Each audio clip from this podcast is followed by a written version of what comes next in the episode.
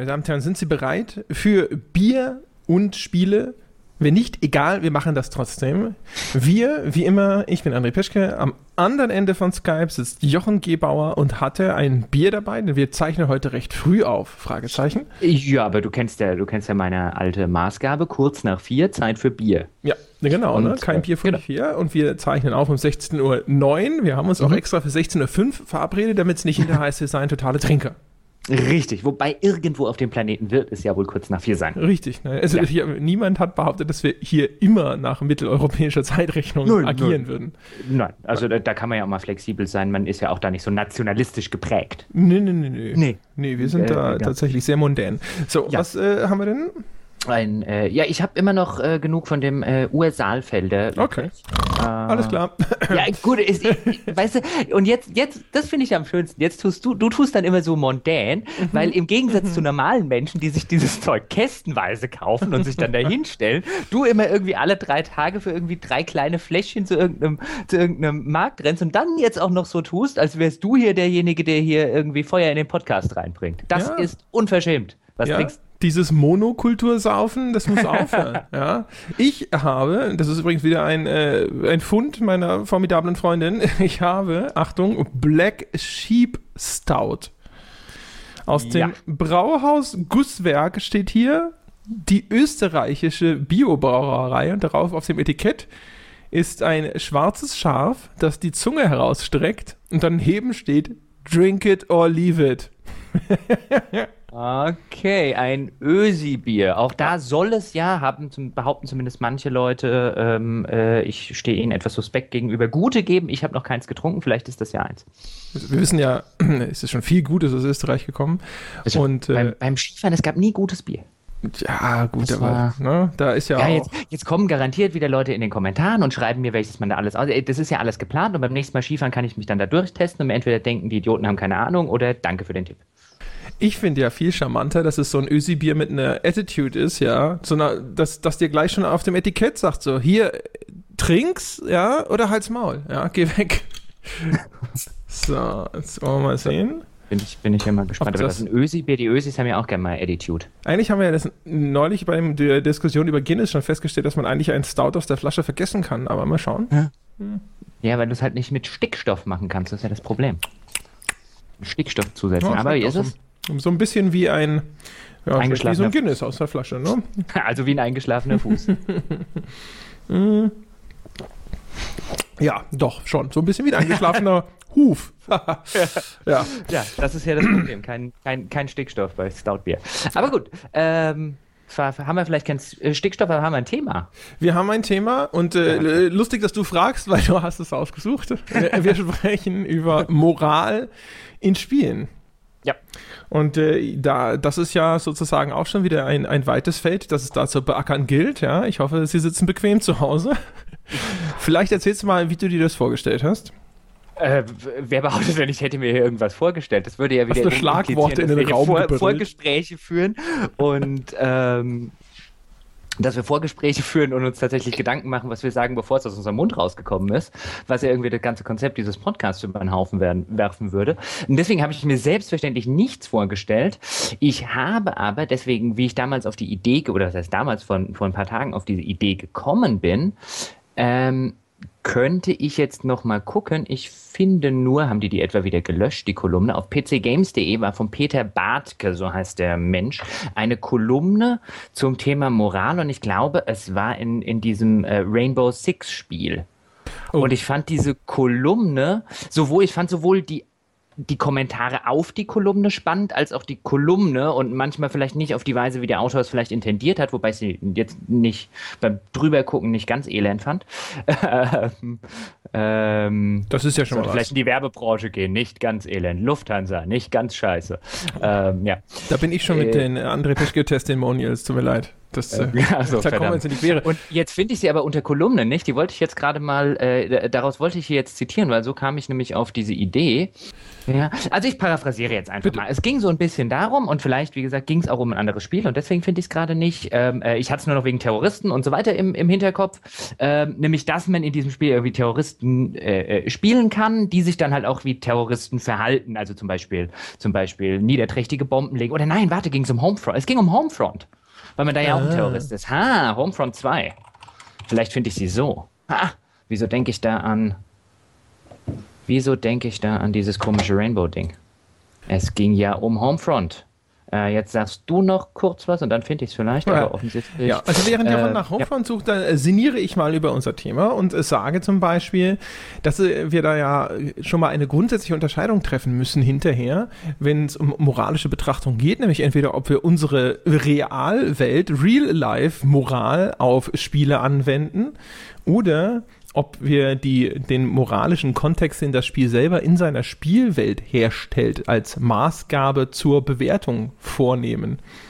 Das äh, sind ja meistens zwei Paar Schuhe, wobei es sehr interessant wird mit der Diskussion, inwiefern Spiele tatsächlich überhaupt in irgendeiner Form einen ernsthaften moralischen Kodex erkennen lassen, außer eben in, durch die Reaktionen der Spielwelt auf die Aktion des Spielers.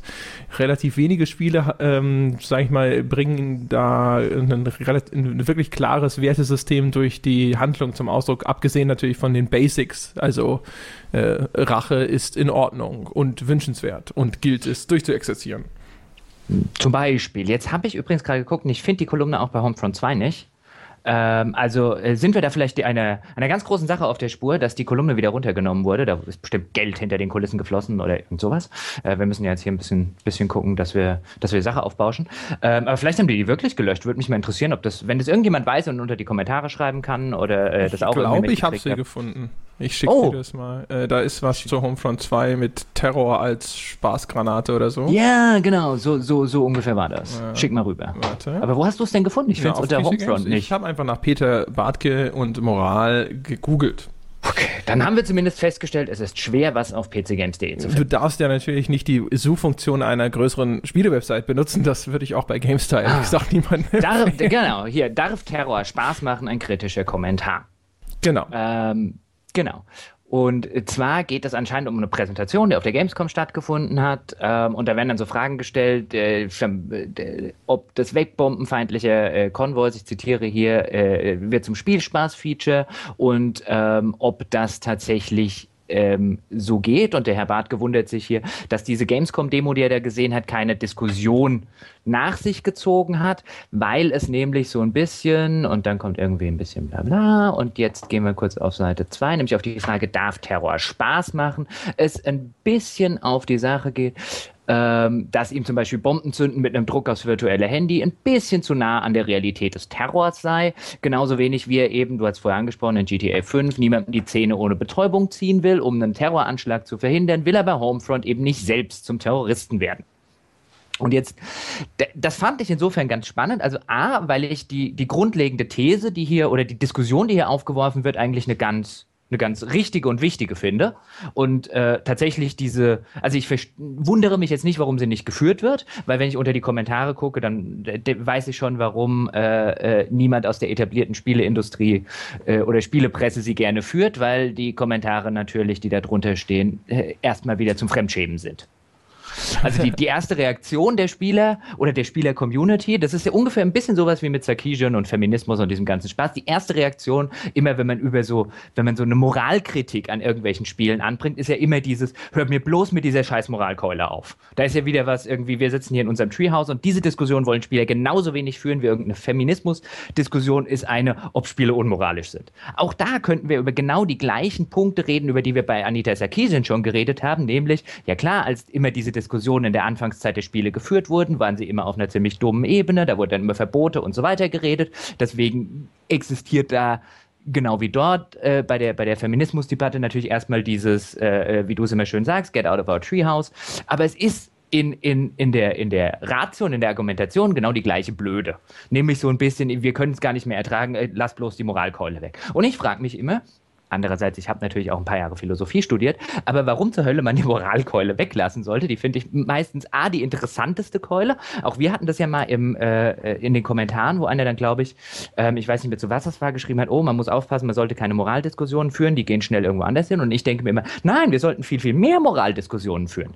Äh, nicht nur bei Spielen, sondern überhaupt in der kompletten Öffentlichkeit. Wir führen viel zu wenig von diesen Diskussionen, weil das ist nämlich letztlich das, worauf es ankommt.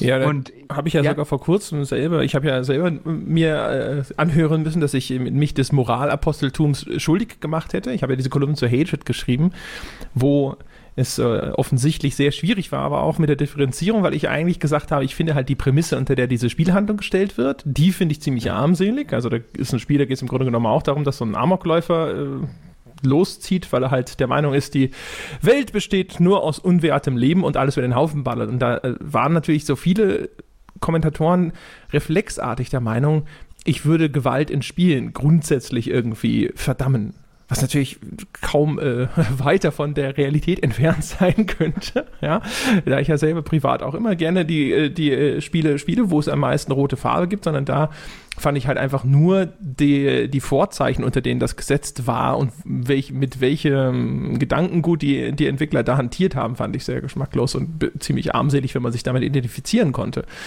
Aber das war auch ähm, sofort auf, so ein, auf, oh mein Gott! Das kann ich mir vorstellen, wobei ich auf deine, auf deine Hatred-Kolumne später noch äh, äh, zurückkommen will, weil den Umgang mit Hatred in der Spielepresse finde ich, finde ich äh, nicht unbedingt von dir persönlich, aber du hast jetzt halt auch eine geschrieben, aber finde ich an Scheinheiligkeit kaum zu überbieten äh, was da auf dieses Spiel, es kann sich natürlich auch nicht wehren, äh, äh, draufgehackt wurde. Aber lass uns dazu vielleicht später kommen. Äh, jetzt kannst du dich schon mal drüber aufregen. Schönes Foreshadowing, das ist gut. Ja, ja, ja Foreshadowing, Foreshadowing ist gut. Aber, Aber jetzt lass uns kurz mal hier über, über das Homefront 2 Beispiel, weil das ist, es ist halt so nett. Also dieses, diese Frage, darf man oder ist es gut oder sollten wir darüber reden, dass man zum Beispiel in einem Spiel einen Terroristen spielt, der terroristische Dinge tut? Ähm, und damit, und ich meine, letztlich impliziert das Ganze ja eine Frage, ob das jetzt Homefront und so weiter ist. Äh, bei Homefront sind es natürlich die Nordkoreaner, also äh, halt irgendwelche, äh, ich äh, äh, paraphrasiere jetzt wieder, halt irgendwelche Schlitzaugen, die kann man schon in die Luft jagen. Ähm, wenn, es, wenn es dann irgendwie eine amerikanische Familie wäre, hätten wir, glaube ich, andere Probleme, was so die erste Scheinheiligkeit des Ganzen ist. Ähm, aber das hast du ja in der, in der quasi Geschichte der Spiele äh, Entwicklung und der Spiele hast du ja dieses, insbesondere im Shooter, wo es ja, wo es ja ein ganzes Genre gibt, das nur darum geht, halt sehr viele Leute aus einer Ego-Perspektive über den Haufen zu ballern, ähm, hast du ja dieses, die sind alle böse.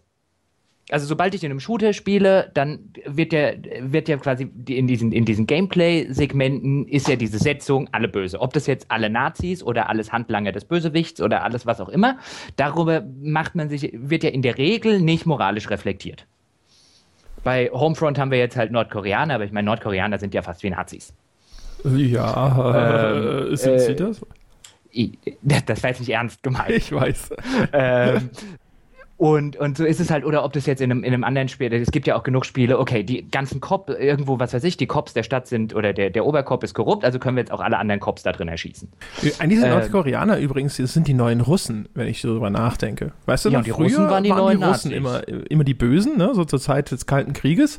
Und Nordkorea ist jetzt eigentlich ein super Ersatz. Das sind ja auch Kommunisten. Der Amerikaner, also der amerikanische Markt, weiß schon, dass er Kommunisten erschießen soll. Das ist also auch wieder ein leicht vermittelbarer Bösewicht. Deswegen werden ja Nazis zum Beispiel so gerne als Bösewicht eingesetzt, weil Game Designer müssen dann nicht viel Zeit damit verbringen, dir zu erklären, warum die böse sind. Ja? Äh, richtig. Und der, der, der nächste Punkt, das hat übrigens der, das will ich jetzt gar nicht mir auf die Fahnen schreiben, weil es der Peter Bartke ebenfalls sehr gut erkannt hat ist natürlich, wenn die Nordkoreaner zu Bösewichten, weil die Chinesen willst du heute oder die Russen, die willst du beide nicht als Bösewichte haben, die sollen deine Spiele ja kaufen. Das hat er aber, glaube ich, nicht erkannt. Das hat er nur von dem Danny Vielleicht. Bilson, dem äh, Producer oder so des Spiels, quasi äh, als Information oder als Antwort auf eine Frage erhalten, wenn ich das ah, okay. beim Überfliegen richtig gesehen habe. Ja, ich habe es auch nur ein bisschen, also ich habe es jetzt nicht äh, äh, zu genau. Aber das ist natürlich ein, ein, richtiger und wichtiger Punkt, dass wenn du deine Spiele natürlich irgendwann in Russland und China verkaufen, dann solltest du sie nicht unreflektiert böse sein lassen. Ähm, aber so diese, diese grundsätzliche, und das, das finde ich bei Spielen ganz interessant, und insbesondere in dem, in dem Genre der Ego-Shooter, ähm, ist, dass wir da auf einem, auf einem teilweise, ich sag jetzt mal, moral-handlungstechnischen Niveau sind, wie in den 80ern ein Rambo 3 oder Rambo 4. Da werden dann halt also quasi alles, und ich meine das wieder nicht ernst, aber alles, was Schlitzaugen hat, feuerfrei.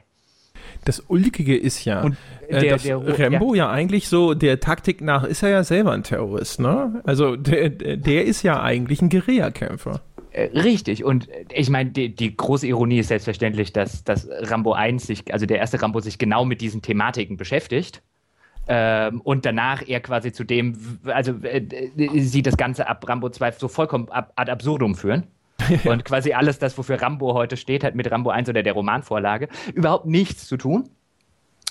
Ähm, aber was ich daran halt, halt spannend finde, ist, warum Spiele und insbesondere gerade aus dem, aus dem Shooter-Bereich oder äh, äh, aus einem Bereich, in dem mit Shooter-Mechaniken gearbeitet wird, überhaupt noch keinen Weg gefunden haben. Das hast du ja bei, bei heutigen oder Hollywood-Actionfilmen so in den 90ern hat man sich dann zumindest immer mal wieder, selbst in Hollywood-Produktionen bemüht, nicht mehr ganz auf dieses stumpfe Niveau eines, ich sage jetzt mal Rambo 3 oder äh, äh, Michael Dudikoff-Actionstreifen oder Chuck Norris und wie sie in den 80ern alle hießen, dass man zumindest dieses dumpfe Niveau ein bisschen verlassen hat und ein bisschen differenziert in der, in der, in der moralischen Gut gegen Böse Keule. Und das hast du bei Spielen, außerhalb der Handlung nie. Nehmen wir zum Beispiel Bioshock Infinite, das nun wirklich, dem man nun wirklich schlecht vorwerfen kann, dass es nicht sonderlich differenziert oder also in seiner Handlung oder dass es nicht zumindest moralische Fragen auch aufwerfen will. Aber dieses Ganze, wie auf welch bestialische Arten und Weisen du die, äh, äh, die armen, eigentlich echt unschuldigen Polizisten von, ähm,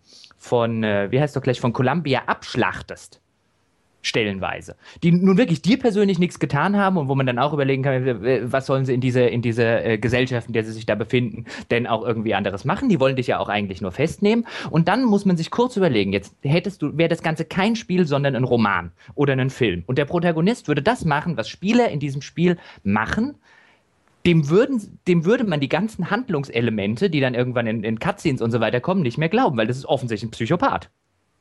Immerhin bemüht sich ja Bioshock Infinite darum, dass das äh, auch einen etwas moralisch ambivalenten Helden äh, darstellt. Ja. Ne? Also da ist ja tatsächlich nicht ganz klar, ob, wie viele Latten der noch am Zaun hat. Das ist, das ist richtig, aber ähm, auch da, selbst wenn er moralisch ambivalent ist, wie gesagt, ich, ich, ich denke mir dann immer, stell dir das Gleiche als Roman oder als Film vor. Und der Typ, der, der ja auch durchaus moralische Fragen aufwirft, dieser Booker DeWitt und, und äh, sich klar artikulieren und so weiter kann. Und immer wenn drei Polizisten auf ihn zukommen, wird er zu was? Äh, äh, äh, äh, hängt's bei ihm aus und er wird zum totalen Psychotypen, der ihnen irgendwelche Haken in die Stirn rammt. Ja, so schaut's aus. so das, schaut's aus. das heben wir der, doch mal. Wäre der glaubwürdig?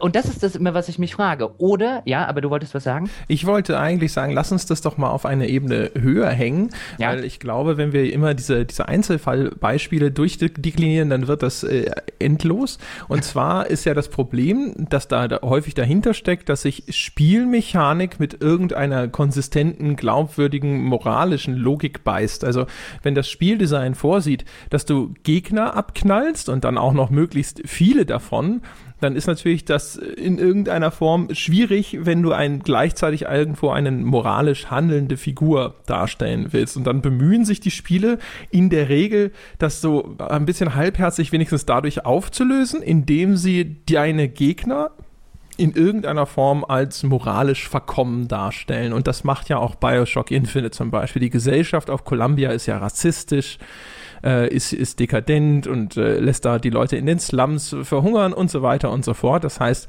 das sind alles sozusagen schlechte Menschen, die da unterwegs sind. Genau, und das kann man die Häsche die ja, quasi diese Gesellschaft verkörpern, indem sie die Uniformen dieser Gesellschaft tragen, an denen kann man das auslassen. Also die sind freiwillig.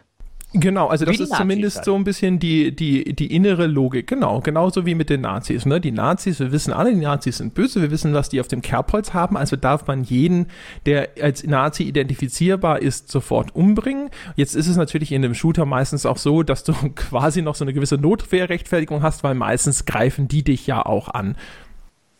Ja, aber du hättest, du hättest, dann nochmal, wenn wir jetzt das, lass uns kurz bei Bioshock Infinite Beispiel zum Beispiel bleiben. Jetzt stelle ich mir das, wie gesagt, als einen Roman vor. Und dann, dann fliegt er am Anfang, da hast du ja diesen, diesen Raffle, also diese, diese komische Lotterie, wo er dann am Anfang auffliegt nachdem mhm. er noch die ersten paar Minuten sich da relativ normal äh, äh, durch Columbia bewegen kann. Dann fliegt er auf und dann kommen äh, die ganzen äh, äh, quasi Polizisten und wollen ihn offensichtlich irgendwie. Also ich weiß nicht, wirkt es so? Ich, ich müsste es jetzt nochmal spielen. Wollen die ihn wirklich unbedingt umbringen oder ist es in erster Linie nicht so ein, schnappt euch den Typen? Und jetzt überlege ich mir, das wäre jetzt eine Romanhandlung oder eine Filmhandlung. Und der Held, den ich bis dahin noch gar nicht mal sonderlich viel mit, über den ich noch nicht sonderlich viel weiß, der da jetzt irgendwie angekommen ist, der tickt, der tickt jetzt vollkommen aus, nimmt sich irgendeinen so Haken, was ja tatsächlich, das ist was passiert, einen von diesen Skyhooks und metzelt sich einmal dadurch. Der versucht sich nicht zu verstecken, der ähm, äh, versucht nicht mit den Leuten zu reden, der versucht nicht abzuhauen, der metzelt sich dadurch. Ja. Und dann, und, und, und dann würde ich mir denken, und im, im, im, nächsten Moment, und irgendwann begegnet dann wieder Elizabeth und ist wieder ein ganz normaler Typ. Ähm, ich fände den in, als, also so wie er dann gespielt wird, so wie er im Spiel eigentlich dargestellt wird, als, als Protagonist vollkommen unglaubwürdig. Das würde nie funktionieren auf diese Art und Weise.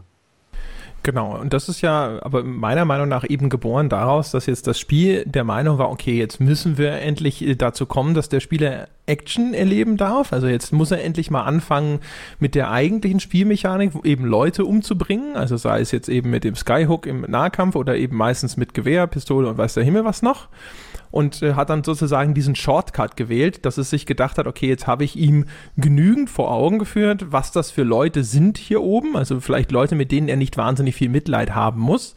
Und jetzt kann es losgehen. Und das ist natürlich das Problem. Also ich gebe dir ja völlig recht, wenn man eine, eine Figur erschaffen wollte, die jetzt für den Spieler sympathisch ist, und ich würde sagen, bei Booker DeWitt ist das nicht unbedingt der Vorsatz, aber wenn man das wollte oder die, die in ihrer moralischen Ausrichtung etwas ist, wo man sich als Spieler gern hineinversetzt, dann äh, ist das da nicht der Weg. Du hast ja, du hast ja den, den Fall, um es vielleicht noch ein bisschen ein anderes Beispiel einfach reinzubringen, und nehmen wir The Witcher. Ähm, du hast ja gerade, gerade The Witcher 3 ist ein Spiel, bei dem es sehr häufig um moralische Entscheidungen geht. Ähm, und du wirst ja als Spieler, die Handlung setzt dich ja immer wieder an Punkte, wo ich entscheiden soll, äh, äh, spiele ich das jetzt so oder spiele ich das so und auch ein bisschen meine Figur definieren soll. Also auch wenn du, wenn man jetzt auch dem Witcher sagen kann, dass er keine, Mo dass er eine gewisse moralische Ambivalenz mit Sicherheit mitbringt, ist es doch schon so, dass ich als Spieler ihm ein sehr klares Moralgerüst eigentlich geben kann. Das ist ja, ist ja, ist ja mithin auch ähm, quasi die Absicht, die hinter diesen, hinter diesen moralischen Entscheidungen steckt. Und dann hast du jemanden, der sich im kleinen Bereich wundert, hm, bringe ich jetzt den Werwolf, auch kann ich das übers Herz bringen, diesen Werwolf umzubringen? Ähm, oder kann ich es übers Herz bringen, die, die Frau umzubringen, die diesen Werwolf ausgenutzt hat? Oder bringe ich vielleicht am Ende gar keinen von beiden um? Hm, was mache ich denn am ehesten?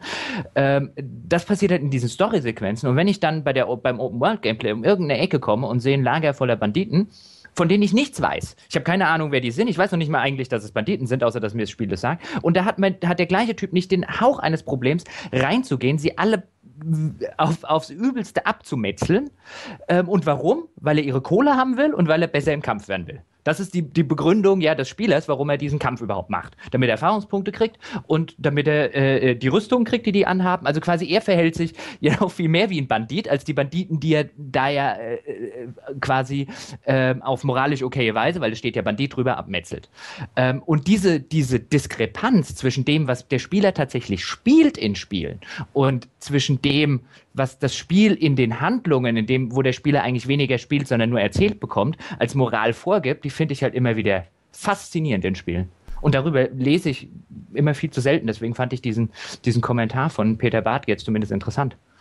Ja, also wie gesagt, ich würde bei, bei dem Ding, weil es halt sozusagen, glaube ich, ziemlich schwierig ist, mir würde jetzt gar kein Beispiel einfallen aus, einem, aus dem Action-Genre, dem es gelingt, diesen Widerspruch irgendwo aufzulösen. Und ich glaube, das ist eben einfach auch qua der Spielmechanik sehr, sehr schwierig, weil die danach verlangt, dass du sehr häufig sehr viele Leute einfach ins Jenseits beförderst. Aber dann, dann könnte man ja zumindest jetzt einfach mal die, die provokante Frage in den Raum stellen, ist das dann vielleicht kein moralisch verwerfliches Spieldesign? Müssen wir uns vielleicht überlegen, ob diese ganzen Ego-Shooter tatsächlich sein müssten? Also ich stelle es jetzt einfach mal provokant in den Raum. Da würde ich, glaube ich, jetzt äh, an der Stelle erstmal aus dem Bauch raus, erstmal würde ich sowieso Nein sagen. Ähm, ich glaube, das Ding ist natürlich auch, dass äh, es gibt ja in Spielen sehr häufig überhaupt keine Konsequenzen. Und Moral nachzuvollziehen ist ohne eine Konsequenz natürlich umso schwieriger. Also du, du wenn du jetzt hinterher, du wirst nie erfahren, ob diese Banditen eine Familie hatten, ja, die sie ernähren mussten und dass die Umstände sie dazu gezwungen haben, Banditen zu werden. Oder auch, das äh, haben wir, glaube ich, schon mal drüber gesprochen, die Darstellung von Leid ist in Spielen ja völlig unterrepräsentiert, weil die Gewalthandlung an sich Spaß machen soll. Und wenn die Leute jetzt auf einmal glaubwürdig schreien oder auch nur oder tatsächlich glaubwürdig verletzt werden würden, dann macht es auf einmal keinen Spaß mehr. Deswegen haben ja auch die Designer, die ich damals für diesen Gewaltästhetik-Artikel befragt habe, alle gesagt, sie sorgen absichtlich dafür, dass zum Beispiel Bluteffekte in ihren Spielen nicht wirklich realistisch sind, weil es ansonsten für ganz viele Leute zu viel wird und die das dann irgendwie abstoßend und eklig finden und es dann keinen Spaß mehr bereitet, hunderte von Leuten über den Haufen zu Aber, schießen aber ist nicht genau, ist nicht genau das ein, ein sehr, sehr überzeugendes Argument dafür, dass hier, dass da was total schief läuft? Also würde man denn in irgendeinem anderen Lebensbereich sagen oder die Aussage bejahen, ja, also äh, wir würden schon gern wollen, dass Gewalt weiter Spaß macht? Oder gibt es das nur in Spielen? Ich meine, selbst Hollywood oder selbst bei Filmen hat man ja irgendwann gesagt, wenn, wenn man sich jetzt zum Beispiel aktuelle äh, äh, äh Betrachtungsweisen auf sowas wie die, wie zum Beispiel die, die, die Rambo, Rambo 2, 3 und so weiter anguckt, hat man ja auch irgendwann gesagt, pass mal auf, sowas wollen wir eigentlich oder sagen viele Leute, äh, pass mal auf, sowas wollen wir eigentlich nicht mehr haben, das ist gewaltverherrlichender Scheißdreck. Ich würde sagen, bei Spielen, ehrlich gesagt, würde tatsächlich erst dann ein Schuh draus, wenn sie den Weg gehen würden, dass diese Gewaltdarstellung so realistisch ist, dass sie tatsächlich als Gewalt empfunden wird. Und dadurch, dass das so abstrakt ist, ist das eine Handlung im Spiel, die zwar Gewaltanwendung symbolisiert, aber ich glaube, die wird er einfach nicht als wirkliche Gewalt wahrgenommen. Das klar, also, also, das ist jetzt wieder ein Punkt, da wären wir jetzt wieder bei dieser Gewalttätigkeit in Spielen-Debatte, aber das würde ich zumindest für junge Menschen äh, sehr vehement verneinen. Ich glaube, die, gerade junge Menschen, die sehr in der Lage sind und die mit sowas aufwachsen, sehr, sehr in der Lage sind, auch was, was abstrakt dargestellt wird, sich reinzuversetzen. Das waren wir ja übrigens auch. Wir hatten ja kein Problem damit, uns in eine, ich sag jetzt zum Beispiel in eine 8-Bit-Karibik äh, hineinzuversetzen die nun wirklich, wenn du es heute zeigst, du, du, auf den ersten Blick wahrscheinlich nicht mal wusstest, was das darstellen soll. Also ich glaube, diese, diese leichte Entfremdung, die du heute noch hast, ähm, würde ich als Argument jetzt erstmal aus dem, aus dem Bauch heraus insofern nicht durchgehen lassen, weil Spiele, wenn Spiele eins zeigen, dann je, du kannst es so abstrahieren und so, so wirklichkeitsfremd machen, wie du willst. Das Reinversetzen schaffen sie trotzdem. Die Frage ist ja aber, in was du dich da reinversetzt, ehrlich gesagt. Also ich habe jetzt nicht da gesessen und tatsächlich geglaubt, in der Karibik zu sein oder so. Nein, das, das natürlich nicht. Aber das hast du, wenn wir beim Thema Gewaltverherrlichung sind. Ich habe auch nicht da gesessen und bei Rambo 2 geglaubt, ich wäre Rambo. Also insofern kann es trotzdem gewaltverherrlichend sein. Also da, die, quasi dieses, dein Argument war ja, es ist nicht gewaltverherrlichend, weil es die Gewalt ein bisschen entfremdet und abstrahiert.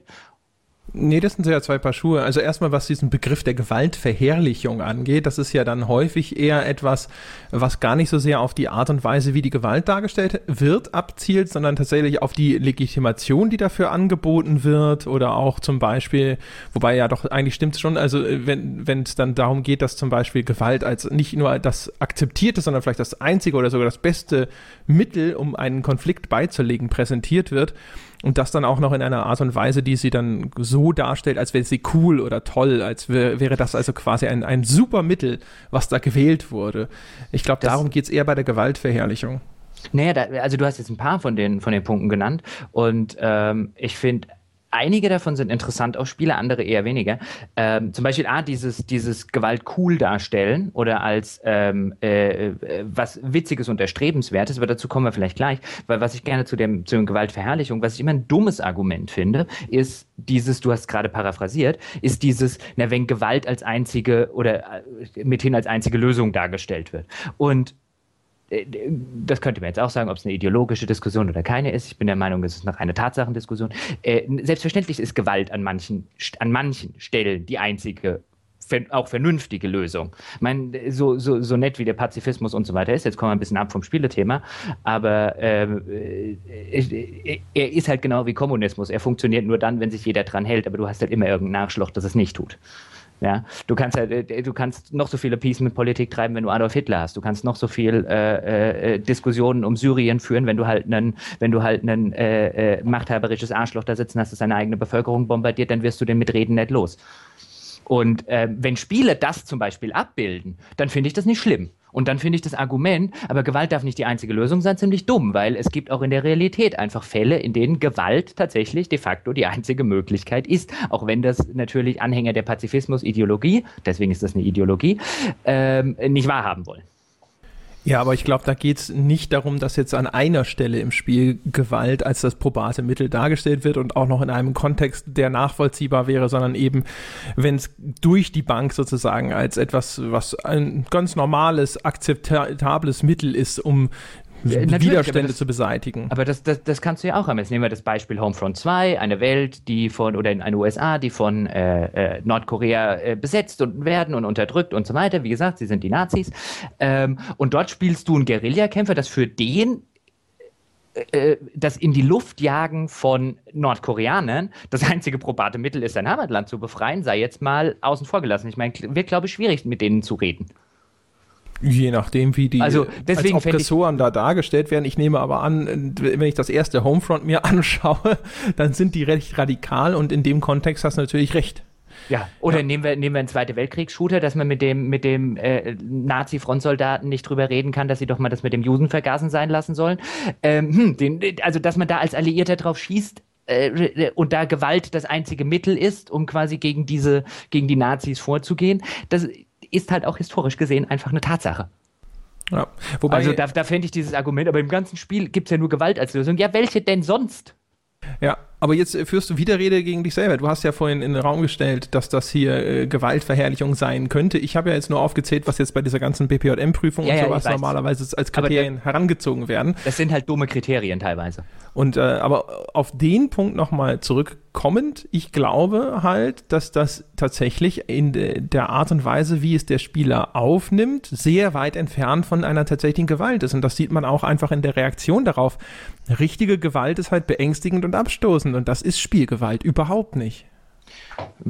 Ist denn, ist denn echte Gewalt? Äh, dann sind wir jetzt wieder in dieser, in dieser Gewaltdebatte. Wo ich ja, wo ich ja eigentlich nur hin will, ist, ähm, und ich, nicht, dass es jetzt so ankommt, ich sage ja nicht, wir müssen am Morgen alle Ego-Shooter verbieten, aber es gibt äh, Spiele und insbesondere aus dem Action- oder Shooter-Bereich, in denen es mir mit Gewalt auch unter der Hinsicht darauf, dass das ähm, viele, äh, an, an vielen Orten auf diesem Planeten Kinder und Jugendliche spielen, ähm, wo man sich zu, wo zumindest die Frage doch legitim sein muss, ist das, finden wir das moralisch okay? Nehmen wir zum Beispiel, ich meine, da können wir, aber da machen wir demnächst eine ganze Folge drüber, über GTA 5, aber bei, bei GTA 5 könnte man dieses Problem auch, äh, könnte man das auch aufstellen. Wie Gewalt dort dargestellt wird in einem Spiel, was de facto ein, äh, äh, äh ein Haufen wenn nicht Millionen Kinder und Jugendliche spielen und cool finden, ähm, ist teilweise, ähm, äh, sollte man meiner Ansicht nach darüber reden. Und deswegen finde ich es so erschreckend, wenn ähm, nicht irgendwo dann unter zum Beispiel jetzt solche Kolumne wie da auf pcgames.de ähm, äh, sachliche Antworten kommen, sondern halt äh, äh, die gleichen tumpen, das gleiche tumbe, dumme Zeug, das halt unter äh, den Sarkeesians und Co. steht. Und dass sich dann natürlich sonst keiner traut, diese Diskussionen zu führen, außer an so dankbaren Beispielen wie, wie einem, äh, wie einem Hatred, das du vorher erwähnt hast, das wundert mich dann natürlich nicht. Was ist denn jetzt deine Meinung dazu? Also bist du denn der Meinung, dass, das, äh, dass es da Gewaltverherrlichung gibt und verhältst du die denn für bedenklich? Bei Hatred oder? Jetzt, äh, nee, so allgemein. Äh, also ich denke allgemein, dass es in der, in der, in der Spielelandschaft durchaus äh, äh bedenkliche Tendenzen gibt, ja. Und ähm, ich bin jetzt auch kein Fan von Hatred. Also ich bin ja bei dir, was die Sache ist, äh, äh, wie du vorher gesagt hast, dass die ganze Prämisse dieses Spiels, ähm, dass das alles problematisch ist und wie sich da äh, an Dingen, an denen sich die Entwickler da bedienen, dass das alles nicht okay ist. Aber der einzige Unterschied, was ein Hatred macht, im Gegensatz zu sehr vielen AAA-Spielen da draußen, ist, dass die wenigstens ehrlich sind.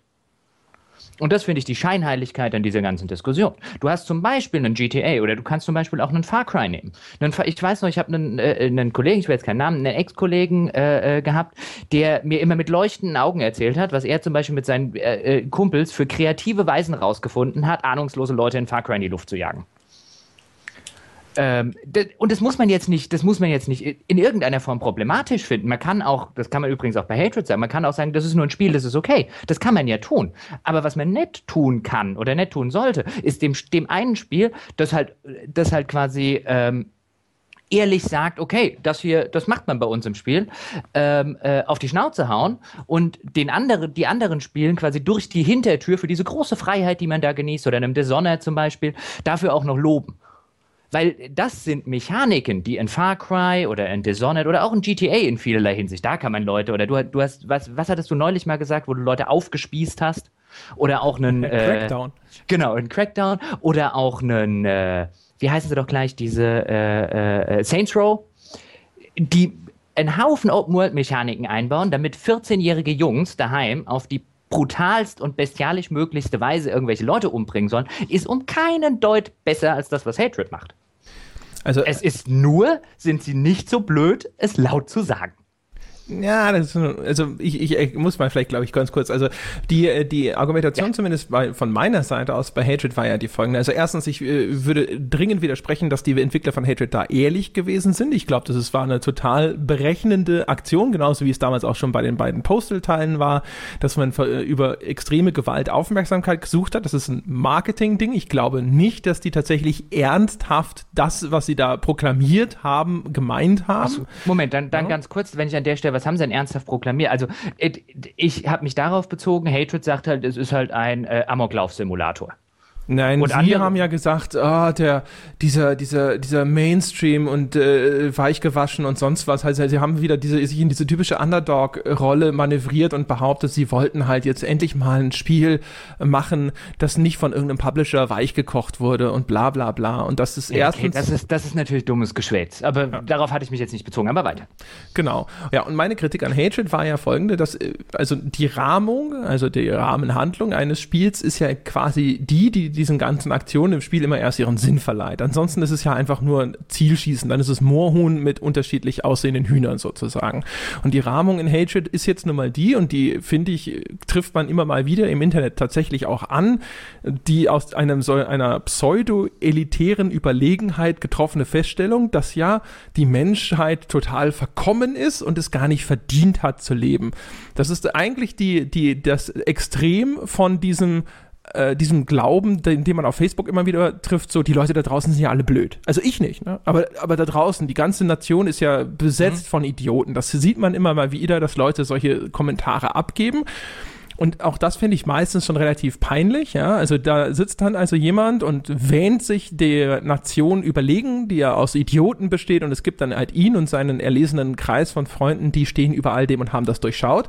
Und das Extrem davon ist halt dieses, ja, das sind alles, ist alles nur Gewürm, das sind nur Schafe, die sich von der Regierung belügen und von den Medien manipulieren lassen und ich, ich habe die Welt durchschaut, aber es ist halt ein Trauerspiel und eigentlich müsste man rausgehen und sie alle umbringen. Und das ist die Prämisse im Grunde genommen, ja, von Hatred. Das wird dann in diesem Mini-Intro ja quasi auf den Punkt gebracht, weil der Protagonist in Anführungsstrichen sagt, das, sind, das da draußen ist eine Ungeziefer und jetzt zieht er mal los und bringt die alle um und es ist ihm auch egal, ob er dabei selber drauf geht. Er wollte schon immer einen gewaltsamen Tod sterben. Also so eine Vermischung von diesem, dieser, diesem Amokläufer-Elitarismus nenne ich das jetzt mal. Und das fand ich halt einfach nur, da machen sie sich eine Mentalität zunutze, die tatsächlich existiert, die ziemlich widerwärtig ist und dann stellen sie sich noch so ein bisschen ins Fahrwasser von diesen real existierenden Amokläufen.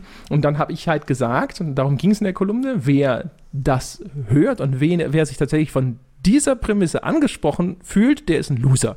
Das war das, was. Aber warum, warum muss man, okay, ne? okay. Ich wollte jetzt auch gar nicht so ungefähr deine, deine äh, Kolumne angreifen, aber das ging ja durch die, durch die komplette äh, äh, Spieleindustrie, ja, dieses, nein, das, das, äh, äh, bei Hatred, nein, nein, nein, so geht's nicht und so weiter. Und äh, teilweise fand ich die jetzt nicht von deiner Seite, aber vielleicht auch, ich weiß nicht mehr, war das irgendwie Heiko, der da was dazu. Also teilweise war es, ähm, fand ich es extrem scheinheilig, wie der Argument und wie halt auf das draufgehauen wird, weil das kann sich de facto nicht wehren und das hat auch da draußen keine Lobby, auch wenn es natürlich ein paar Loser geben wird, die, die dem Ganzen, da hast du sicher recht, äh, dann wie eine kleine Lobby hinterherlaufen. Aber was ich ja dran finde, ist, na, warum darf denn, na, selbstverständlich darf doch ein Spiel sagen, das ist mein Protagonist und das ist seine Meinung über die Welt da draußen. Also so jemanden, den du gerade skizziert hast, den darf man ja selbstverständlich in einem Spiel spielen dürfen. Klar. Den darf es auch in einem Roman geben, den darf es selbstverständlich auch in einem Film geben. Und selbstverständlich darf man auch den Amoklauf dieses Typen nachspielen sollen. Ich meine, ich kann schlecht erwarten, dass man sowas nicht nachspielen darf, als jemand, der in, in der vorigen Folge ja schon mal äh, ins Gespräch gebracht hat, einen Arzt an der Rampe von Auschwitz zu spielen. Also selbstverständlich darf man das. Deswegen, was mich ja gestört hat bei dieser Debatte, und deswegen habe ich ja von Anfang an gesagt, ausdrücklich nicht gegen dich oder deine Kolumne, du, ich weiß ja nur, du hattest auch eine geschrieben, war ja dieses, dass man darf keinen Amokläufer spielen. Und das ist, äh, das ist scheinheiliger Scheißdreck. Weil diese Prämisse bedeutet, dass ich auch keine, dass ich diese ganzen Open-World-Spiele äh, äh, kritisieren muss, weil wir beide wissen und jeder da draußen weiß, der sich ein bisschen damit beschäftigt ähm, äh, oder vielleicht auch mal 14 war, äh, wie schnell das ist, dass man der, die sehr schnell als Amoklauf-Simulator benutzt. Ja, wobei natürlich, also wie ich Und sie sagte, auch Mechaniken die, haben, die das unterstützen. Ja, aber die, die reine, die reine Mechanik, wenn man die reine Mechanik sich anschaut, dann muss man sie natürlich auch äh, quasi aus äh, diesem symbolischen Kontext lösen.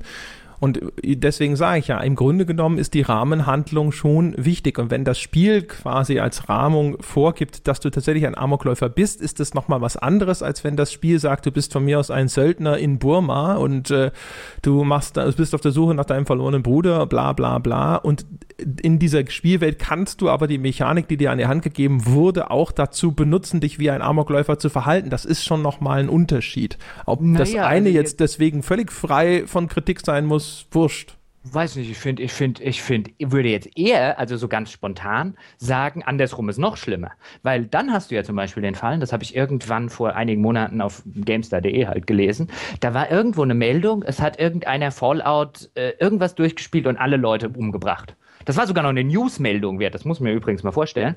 Ähm, äh, irgendwie durchgespielt mit allen Leuten, alle Leute getötet. Und er hat irgendwie so und so lange und so weiter dafür gebraucht. Das wurde natürlich auch entsprechend drunter kommentiert. So mit der Meinung, muss man darüber jetzt eine News schreiben. Die anderen, was ist denn daran? Hä? Ist doch nur ein Spiel und ne, ne, diese ganze Geschichte. Aber das finde ich tatsächlich noch widerwärtiger als jedes Hatred.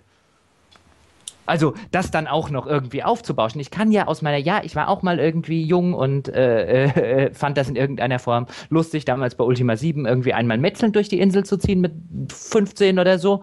Ähm, aber äh, äh, das dann jetzt auch noch äh, hochzujubeln, das finde ich tatsächlich widerlicher als ein Hatred. Also das auch noch irgendwie zur, zur, zur Newsmeldung zu erklären. Ja, aber da ist wieder diese Schwierigkeit. Das ist halt, weil so, weil so spielmechanische Dinge und, und der, der, der Kontext des Spiels so schwer auseinander zu dividieren sind offensichtlich, weil das, was da gefeiert wird, ist ja nicht unbedingt, hey, er hat alle Leute umgebracht, sondern eher, dass das eine spielerische Leistung ist, die sehr viel zumindest Geduld erfordert haben dürfte.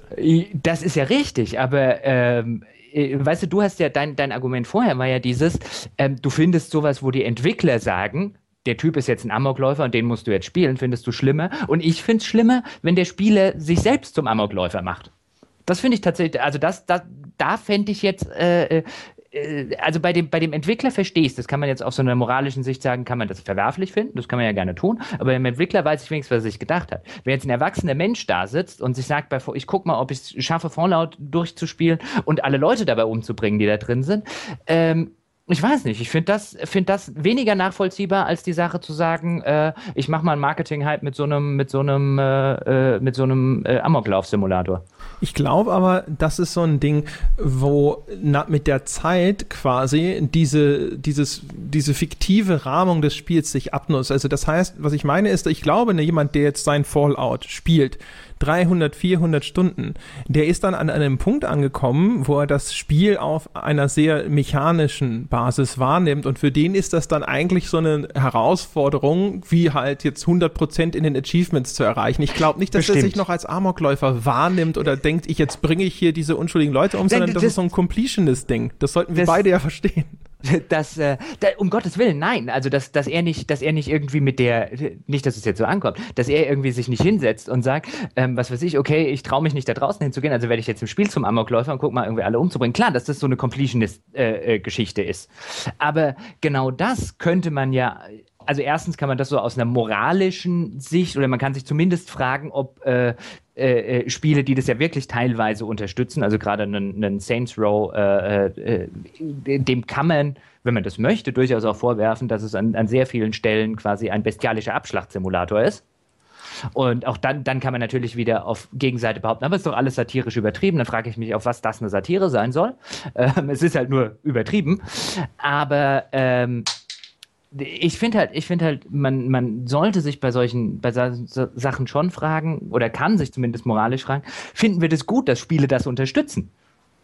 Weil dann kommen wir, also ich glaube ja zugrunde legen, das wollte ich nämlich eigentlich in dieser Diskussion noch sagen, ich glaube, das Problem, was diesem Medium Spiel im Vergleich zu anderen Medium zugrunde liegt, ist, dass diese, dieser viel zitierte, zumindest in, in, im Romanbereich, sehr viel zitierte Suspension of Disbelief, wesentlich besser in Spielen funktioniert, weil die Spieler in sich antrainiert haben. Und weil das Medium ein bisschen so, äh, aus Gründen, die wir teilweise gemacht haben. Bei, bei Spielen bin ich wesentlich eher bereit und viel schneller bereit. A, zu denken ist ja nur ein Spiel. Das denke ich mir bei, weißt du, wenn ich, wenn ich bei Romanen einen Protagonisten habe, der die ganze Zeit irgendwelche Dinge macht, die überhaupt nicht zu seinem Charakter passen, einfach nur, weil da vorne, äh, äh was weiß ich, nehmen wir jetzt die typische Spielehandlung, die Jochen auch macht, wenn er ein Rollenspiel spielt, oder hinten ist irgendein Gegenstand oder ein paar Goldstücke, die nicht an die Wand genagelt sind, die packe ich ein ich kann mich dabei trotzdem noch wie ein totaler Held fühlen, auch wenn ich gerade einen Bettler beklaut habe. Wenn das der Roman, meine Romanfigur macht und der sich immer noch als Held begreift die ganze Zeit und das nicht ein sehr, sehr guter Autor macht, werfe ich diesen Schund nach ungefähr zehn Seiten weg, weil diese Suspension of Disbelief bringe ich da nicht. Die bringt mir in diesem ganzen Medium nicht gegenüber. Bei Filmen ist es ähnlich. Bei Spielen hast du, die, hast du diese Suspension of Disbelief äh, so extrem antrainiert als Spieler, ähm, dass du, dass du, dass du, ja, diese, diese Trennung, die du jetzt gerade gesagt hast, zwischen dem Mechanischen und dem, äh, dem, dem, dem tatsächlich moralisch-handlungstechnischen so, so ausgeprägt ist, dass man da im ersten Schritt überhaupt kein Problem sieht. Aber das Problem wird meines Erachtens nach oder könnte es werden, da, in, da, da, da Spiele jetzt ja schon seit Jahren darauf hingehen oder hinarbeiten, diese Lücke zwischen in diesem Suspension of Disbelief zu schließen. Ja, mit mehr oder minder großem Erfolg. Ne? Was ich übrigens ganz ulkig finde, weil du gerade zum Beispiel ja auch Witcher äh, nochmal angesprochen hattest. Ähm, was ich immer ulkig finde, ist, wenn, wenn, es gibt ja häufig da einen starken Bruch zwischen der, der Spielhandlung und dem, was das Spiel dir zum Beispiel erzählt, was das für eine Figur ist und was der eigentlich für einen Charakter haben soll und dem, was dann im Spiel passiert. Der mhm. krasseste, der mir da in Erinnerung geblieben ist in der letzten Zeit, war halt der Tomb Raider Reboot, der das meiner Meinung nach vollkommen verkackt hat. Ja? ja. Diese ganze Geschichte, weißt du, Lara Croft, die junge Archäologin, hat in ihrem ganzen Leben noch nie jemanden umgebracht und so. Da wird ja noch eine Riesennummer draus gemacht, dass sie ihr erster Mord, ja, es gab, glaube ich, auch mal einen Batman-Roman, Batmans erster Mord, so ein bisschen war das.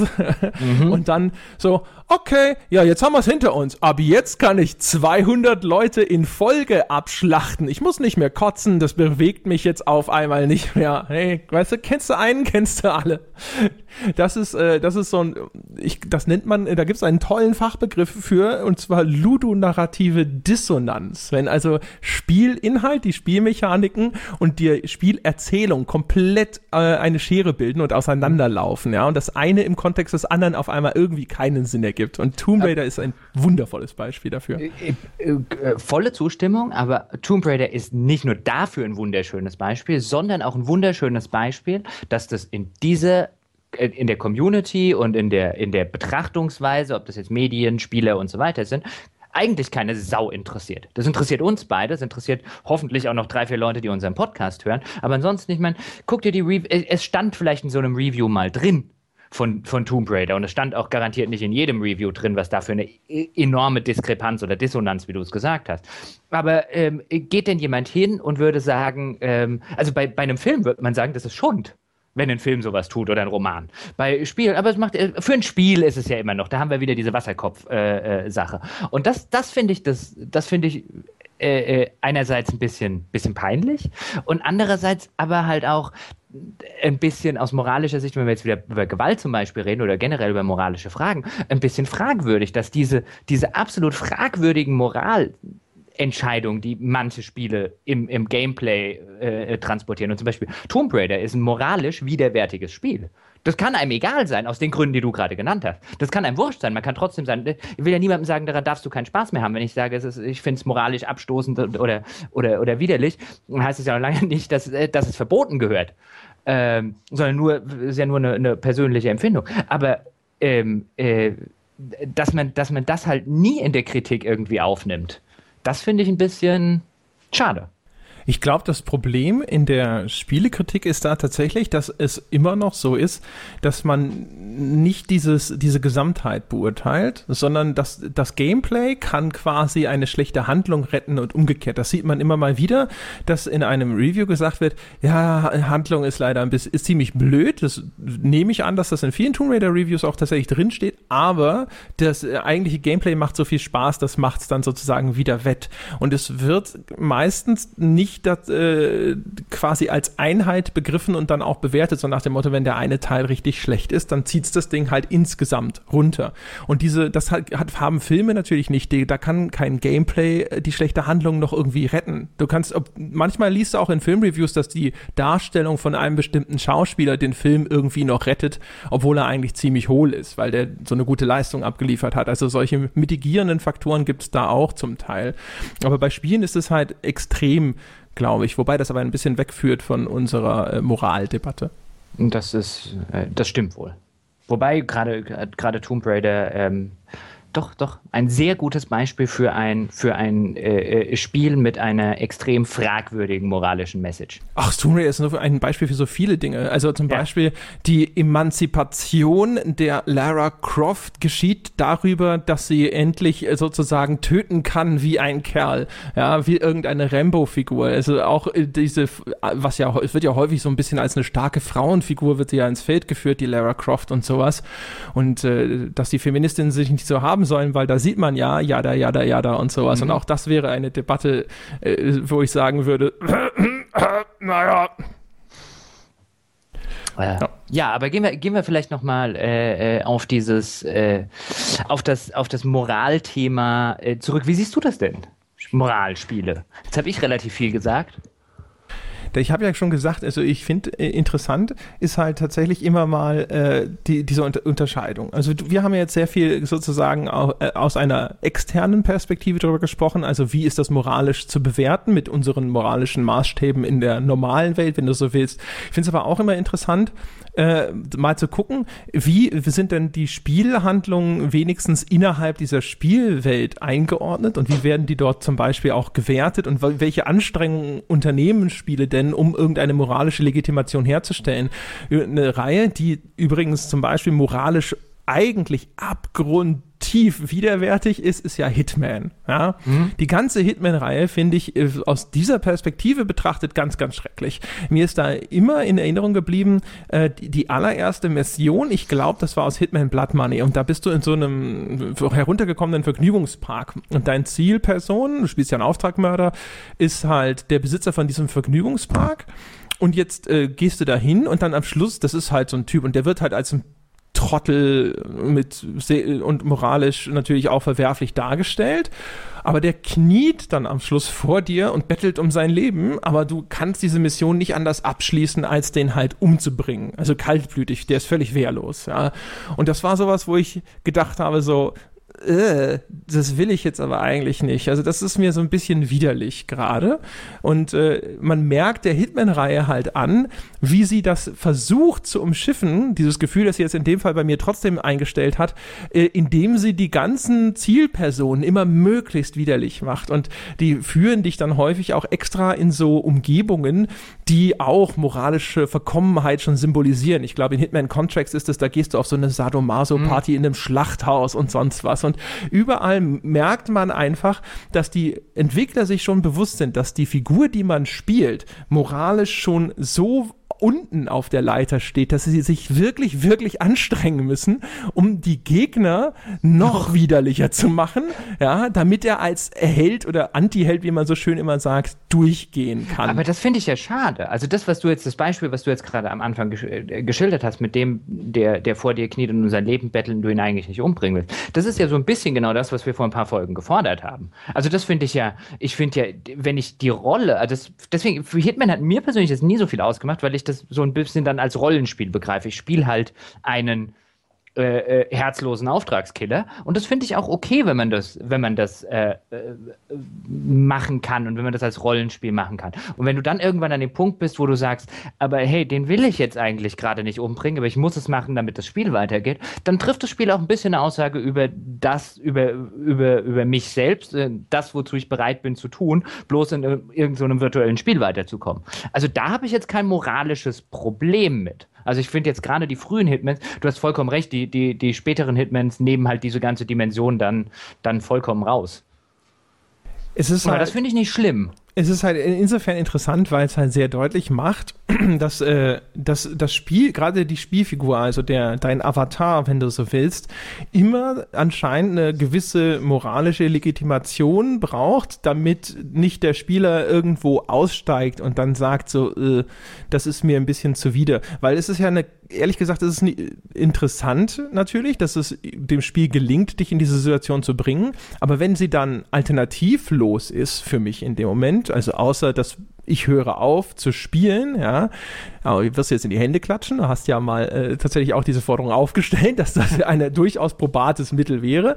Aber das ist sehr frustrierend für mich als Spieler, wenn ich nur die Wahl habe, jetzt das Ganze quasi ad acta zu legen und dann auch noch in einem Spiel wie Hitman das nicht darauf abzielt, so eine Erfahrung zu bieten.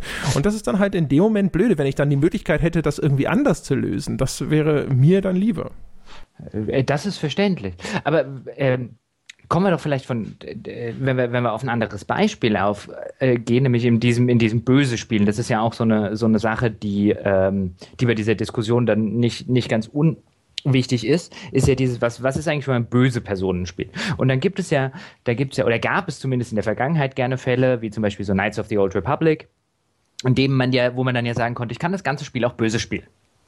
Und das zum Beispiel finde ich jetzt so aus heutiger im Nachhinein. Ich war auch mal eine Zeit lang, da war ich noch jünger und vielleicht etwas naiver und so weiter. Ich fand das ja früher immer toll. Ach, man kann gut spielen und man kann böse spielen. Das Spiel bietet einem ja so viele Entscheidungsfreiheiten und ich bin ja so dämlich, tralala. Ähm, heute sehe ich das ein bisschen anders, weil wenn du, wenn du, und das habe ich selbst damals schon nehmen wir jetzt Knights of the Old Republic, ähm, was du für ein widerliches, kotzbrockiges, rassistisches, dummes Arschloch spielen musst, wenn du das Spiel böse spielst, wo ich mir dann immer wieder denke, wie kann man sowas überhaupt, also jetzt auch aus heutiger Sicht, ich würde mich beim, beim Schreiben dieser Dialoge äh, schäbig fühlen. Und bei dem, bei, dem, bei, bei, dem Gedanken daran, dass am Ende jemand da sitzt und das auch noch cool findet, äh, würde ich mich noch schäbiger davor sitzen. Und ähm, zumindest bei den Singleplayer-Spielen hat man ja immer so dieses, ähm, das sagen einem ja auch entwickelt, die irgendwie 90 Prozent der Leute spielen das Ding dann auf gut und nur die wenigsten spielen das Böse. Aber wer tatsächlich zum Beispiel das erste Kotor auf Böse durchspielen kann, ähm, äh, und sagen kann, dass er daran Spaß hatte, muss entweder in der Lage sein, ein, ein Rollenspiel äh, äh in seinem Kopf abzuziehen, von dem ich beeindruckt bin, oder ich mache mir ernsthafte Sorgen um ihn. Ja, also, ehrlich gesagt, wenn ich, kann mich jetzt nicht daran erinnern, was du mit den rassistischen Passagen meinst. Na, da gibt es zum Beispiel Passagen, in denen, in denen, was weiß ich, irgendwelche drei Typen machen irgendeinen Alien an, weil er halt ein dreckiges, dummes Alien ist. Und du kannst jetzt entweder äh, äh dem Alien helfen, dann bist du, äh, bist du lieb, oder du kannst quasi das Alien erschießen, dann bist du böse. Okay. Es kann sein, dass ich vielleicht äh, beim Spielen selber die Szene. Das wird, das wird zum so Beispiel immer die, die Szene, ich glaube, auf Taris, ganz am Anfang ist das so eine Szene. Und das war immer die Szene, an der jeder meiner böse Durchgänge gescheitert ist, weil ich gesagt habe, ich will vielleicht böse spielen, aber das hier ist nicht böse. Das hier ist moralisch ab, äh, verkommen auf eine dumme Weise. Und ich will nicht dumm böse sein. Also wenn ich böse spiele, will ich wenigstens so Evil Mastermind. Aber du hättest ja einfach einmal gut entscheiden können und danach wieder zu böse zurückkehren können. Ja, aber das, äh, trotzdem ändert es ja nichts daran an der Tatsache, ähm, äh, wer das halt komplett böse durchspielt, äh, über den mache ich mir Gedanken. Ein anderes Beispiel, nicht mehr ganz so schlimm ist es dann bei, bei Old Republic, aber bei, bei Old Republic hat quasi die, die böse Seite, also auch da muss man schon, muss man schon, äh, ich sag jetzt mal, sehr weit äh, und sehr gut im eigenen Kopf roleplayen können, um äh, äh, das zu machen, um nicht davor zu sitzen und zu sagen, nee, nee, nee, nee, sowas widerliches, Jungs, mal hier nicht. Ich glaube, das hängt dann halt sehr damit zusammen, wie sehr man sich da wirklich irgendwo reinversetzt und nicht diese Distanz bewahrt, dass man das quasi immer noch als Spiel wahrnimmt. Ich spiele zum Beispiel Sachen immer eigentlich sehr gerne auf, auf böse durch, ja, auch gleich im ersten Anlauf. Ich habe zwar immer ein schlechtes Gefühl dabei, weil ich immer nach wie vor noch Angst davor habe, dass der Entwickler mich bestraft dafür ist ja leider teilweise noch so, dass äh, der Entwickler zwar sagt, hey, völlige Entscheidungsfreiheit, dir dann aber durch das Ergebnis deiner Handlung sehr deutlich eben doch wieder nahelegt, dass er selber eine moralische Entscheidung quasi eine moralisch richtige Entscheidung im Hinterkopf hatte und dich dann bestraft, wenn du dagegen handelst. Und ähm, aber es ist tatsächlich, wenn man wenn man das äh, auf böse spielt, das ich spiele das dann ehrlich gesagt meistens mit so einer belustigten Distanz und denke mir so, ich spiele jetzt halt Arschloch Gerald, weißt du? Don't fuck with Arschloch, Gerald. Ja, wenn du reinkommst und ihn irgendwie blöde von der Seite anredest, über Mutanten äh, herziehst und sonst irgendwas, ja, dann, dann bringt er dich halt um. Ja, der kennt gar nichts. Der ist halt einfach eine ja, eiskalte Sau. Äh, äh, das ist ja gut, aber was du jetzt gerade äh, äh, schilderst, ist ja quasi dieses klassische Roleplaying.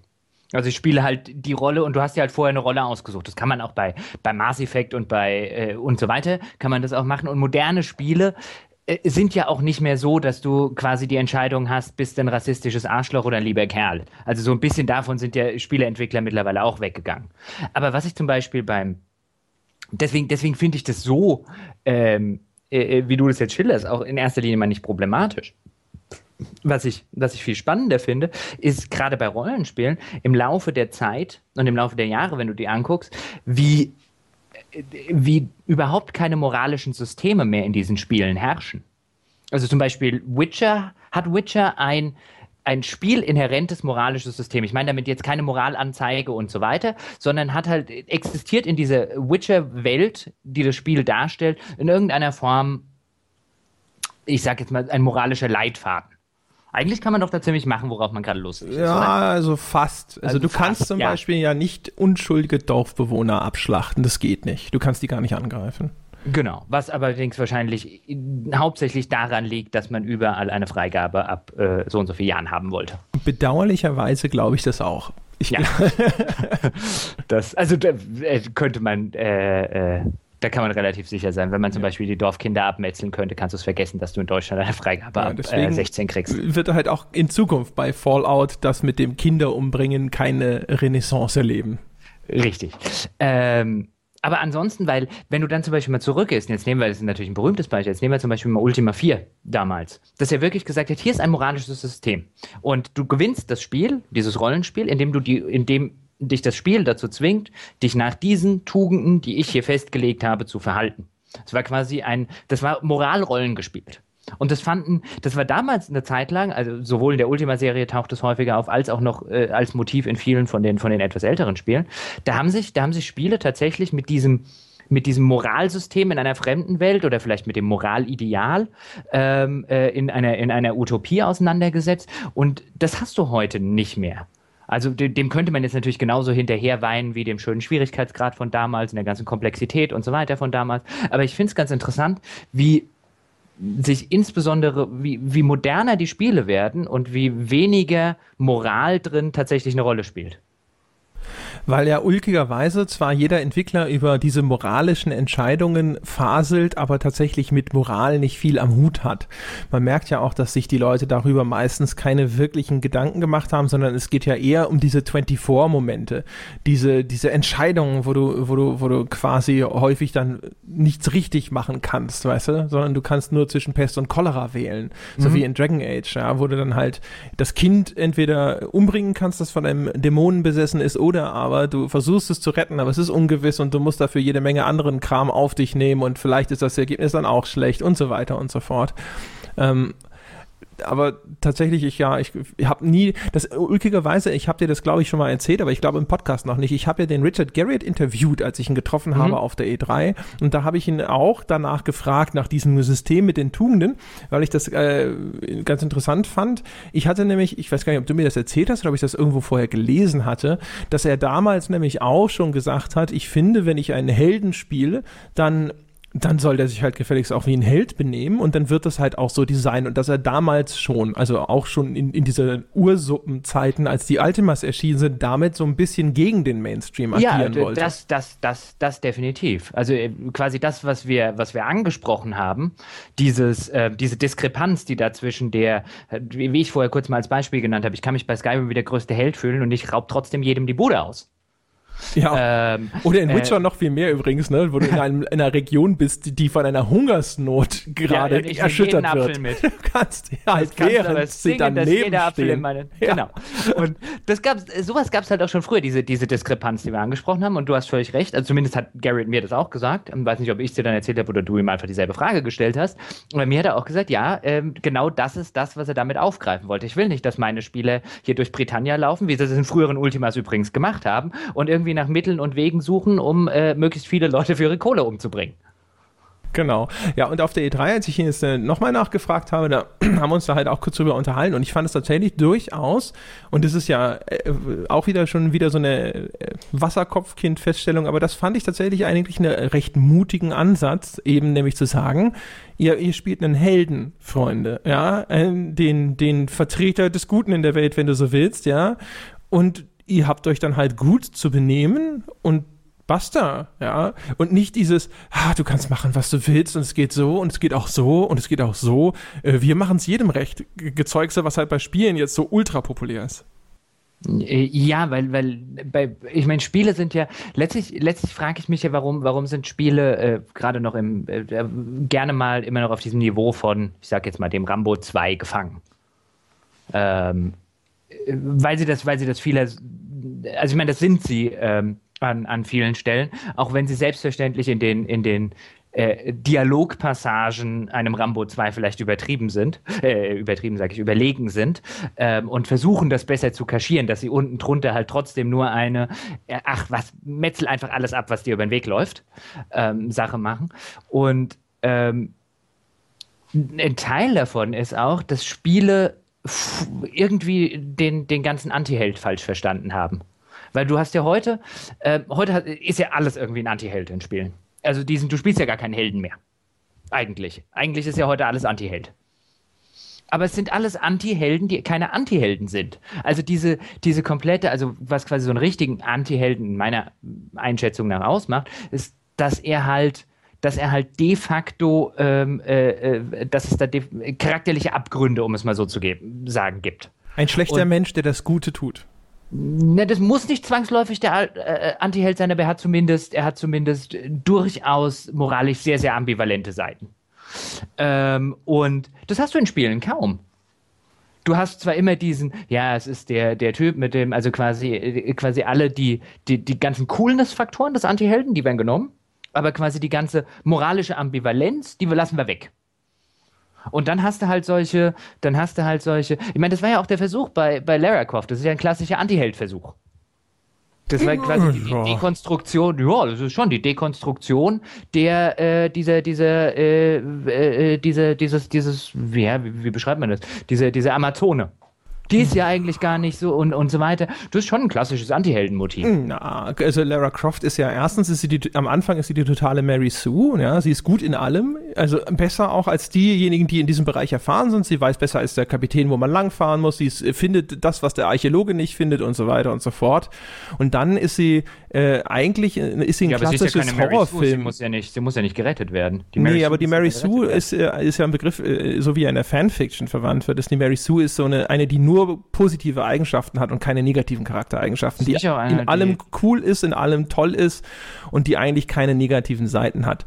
Ähm, und was sie danach, danach wird sie zu so einem typischen Horrorfilmmotiv, ja, zu dem äh, weitwunden Reh, das geschunden wird, geschunden wird, geschunden wird, bis dann aus dem Opfer auf einmal der Täter wird. Aber ohne im Horrorfilm, bei so, also das ist so genauso wie sowas wie jetzt äh, Spit on Your Grave, ist so ein typischer Trash-Schund-Horrorfilm mit diesem Motiv. Da wird so eine Frau im Wald von irgendwelchen Hinterwäldlern gefangen genommen, missbraucht und so weiter und am Schluss bringt sie die alle um und das macht Lara Croft auch, nur dass im Horrorfilm wenigstens die psychologischen Wunden dieses Opfers am am Schluss irgendwo zutage treten, die dann halt selber quasi durch ihre, durch ihre Pein und durch die Tortur, die sie durchwandert hat, quasi irre wird und äh, selber so brutal oder noch brutaler wird als die, die ihr das angetan haben. Und das wird Lara Croft zwar in der Spielhandlung, wenn man sich anschaut, wie viele Leute sie umbringt, durchaus auch, aber das Spiel greift es nicht auf und lässt nicht erkennen, dass es irgendein Bewusstsein dafür hat, dass jetzt Lara Croft anscheinend durchgeknallt ist. Ähm, dem, dem, dem stimme ich ja alles zu. Trotzdem würde ich behaupten, das sind klassische, das sind klassische Antiheldenmotive. Nämlich dieses, du hast die ganze Zeit in der Serie hast du diese, diese selbstbewusste, starke Frau, die mit nichts ein Problem hat, die über Abgründe springt, die Dinosaurier mit den bloßen Händen erwirkt und so weiter. Und jetzt erzählen wir quasi ihre Vorgeschichte und dort wird gezeigt, wie, äh, welche Traumata diesem ganzen, äh, äh, mit welchen Tra Jugendtraumata diese Frau zu kämpfen hat, wie sie da überhaupt nur entstanden sind. Das waren ganz traumatische Erlebnisse. Das ist eigentlich ziemlich klassisch äh, äh, dass hinter diesem, hinter dieser Fassade des Helden diese, diese äh, traumatischen Abgründe stecken. Ja, finde ich aber eher ein klassisches Heldenmotiv, weil das der Held quasi zum Helden wird, indem er eben all diese, diese wahnsinnigen Trials and Tribulations, fällt mir jetzt gerade nur leider ein, durchläuft, ja, also all diese Aufgaben meistert und diese schrecklichen Dinge durchlebt und äh, überlebt. Äh, das ist ja eigentlich auch typisch für Heldenmotive. Und den Anti-Helden, so wie ich das verstehe zumindest, habe ich immer das Gefühl, der braucht dieses, äh, dass er eigentlich eigentlich in sich kein Held ist, weil er eben ein Mensch ist, der durchaus schlechte Seiten hat.